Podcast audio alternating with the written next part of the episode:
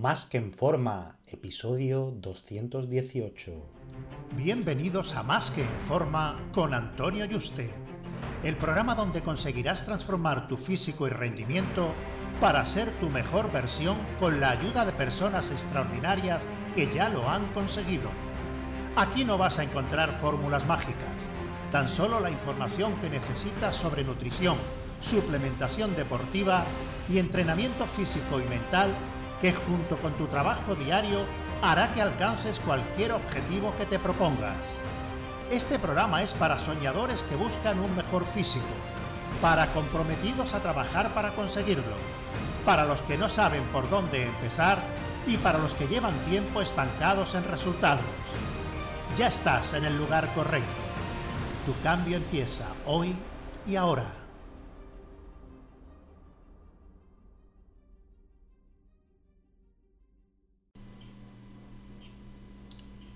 Muy buenas y bienvenido a un nuevo programa. Recuerda que he abierto plazas para que puedas ser tu entrenador y dietista y trabajar uno a uno de la mano online para diseñarte tu dieta, entrenos y llevarte el seguimiento diario para que consigas tu objetivo físico y de rendimiento de la forma más rápida, segura y sostenible posible.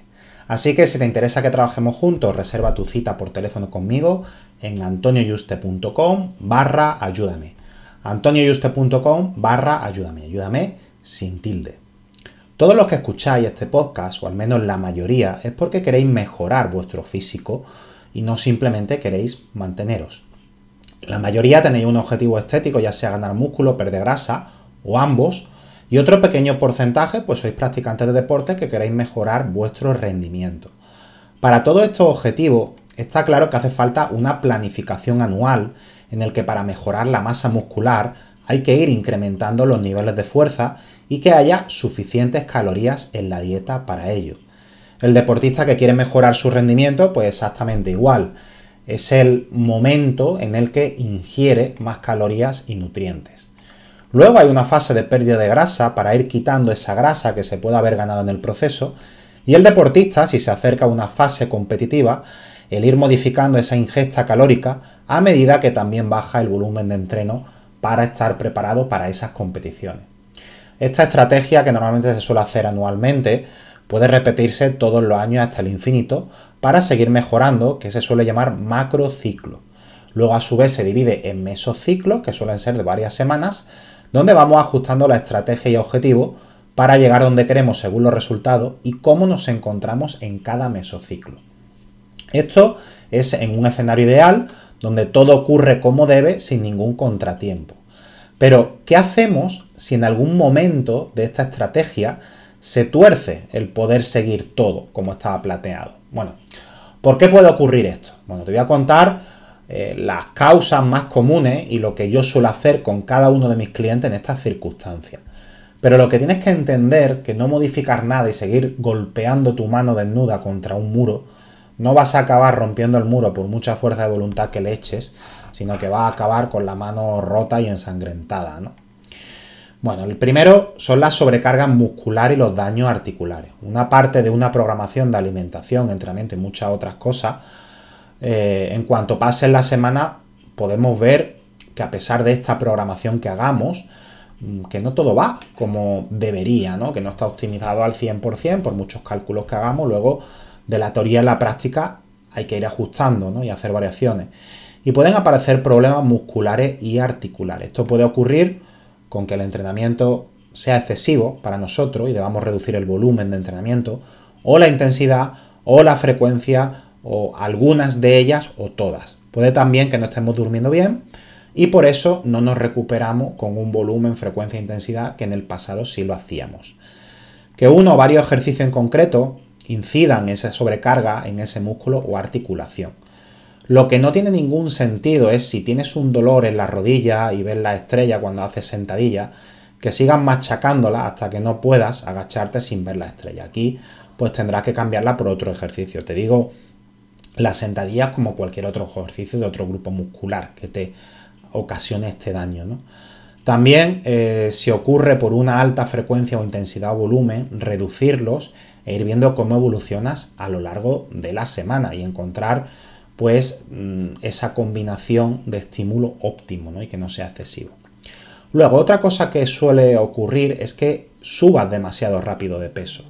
Si estás ganando más de 700 gramos de peso corporal al mes, lo más seguro mm, es que estés ganando mucha grasa en el proceso. Así que baja las calorías o tendrás que tirarte varios meses quitando todos esos kilos de grasa que ganes inútiles.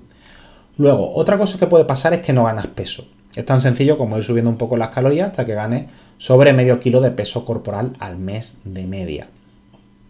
Cuando estamos en un proceso de definición, pues que no pierdas grasa y que se estanque. Aquí, pues lo que ocurre es que estás ingiriendo más calorías de las necesarias, así de simple. Que puedes compensar o añadiendo ejercicio vascular o bajar un poco las calorías o ambos. Luego, lesiones que te impidan entrenar durante algunas cuantas semanas como mínimo. Si te hace un esguince, una rotura, una inflamación que te impiden tirar duro alguno o algunos músculos, yo aquí haría una fase de mantenimiento de unas cuantas semanas hasta que pueda estar al 100% de nuevo, modificando la dieta y entreno para mantener la forma, incluso aprovechando para bajar el nivel de grasa. Aquí podemos decir, bueno, seguimos tirando duro el tren inferior si tengo un brazo roto o un esguince, pero es bastante difícil dar el 100% a intensidad cuando tienes una articulación con la que tienes que tener especial cuidado y la motivación no suele estar alta, ¿no? Si vas a ser capaz de dar el 100% o al menos el 90%, pues sí que puedes adaptarlo todo para seguir progresando por lo que puedes entrenar. El mismo caso podría darse si en lugar de una lesión fueran problemas personales y no va a poder darlo todo en los entrenos ni va a seguir la dieta al 100%, ¿no? que te tenga machacado esto durante semana, ya sea una ruptura, una muerte mm, de alguien cercano, en fin, una situación súper estresante en el trabajo hasta que no sepa y puedas gestionar esto eficientemente para centrarte y, hacer buena calidad de entreno y de alimentación, pues no tiene ningún sentido mm, ponerse a ganar músculo. ¿no? Entonces en estos casos es mejor pasar a un mantenimiento o una definición. Luego otra cosa que suele ocurrir es la saturación estomacal, ¿no? entendiendo que cuando queremos ganar masa muscular puede que a las semanas estemos saturados y ya no seamos capaces de comer esa cantidad de comida necesaria para ir ganando masa muscular. ¿no? Yo aquí, además de bajar cantidades de comida durante dos semanas y aprovechar esas dos semanas para bajar el porcentaje de grasa para resetear el estómago y luego poder estar otra semana ganando músculos en estos problemas, también cambiaría los alimentos, porque muchas veces esta saturación viene por intolerancias por comer lo mismo demasiadas semanas. Y luego, por último, los músculos que no progresan. Si vemos que vamos ganando peso de masa muscular, pero algunos músculos se están quedando atrasados hay que modificar el enfoque de entrenamiento para ese músculo o músculo rezagado. Quizá pues no se le está dando prioridad o con esos ejercicios específicos no estás aislando el músculo correctamente, suponiendo que la intensidad sea la adecuada y vaya subiendo periódicamente los pesos.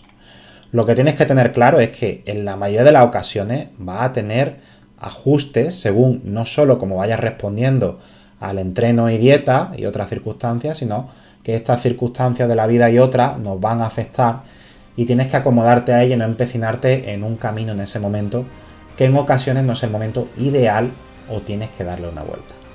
Un fuerte abrazo y te espero en el próximo programa.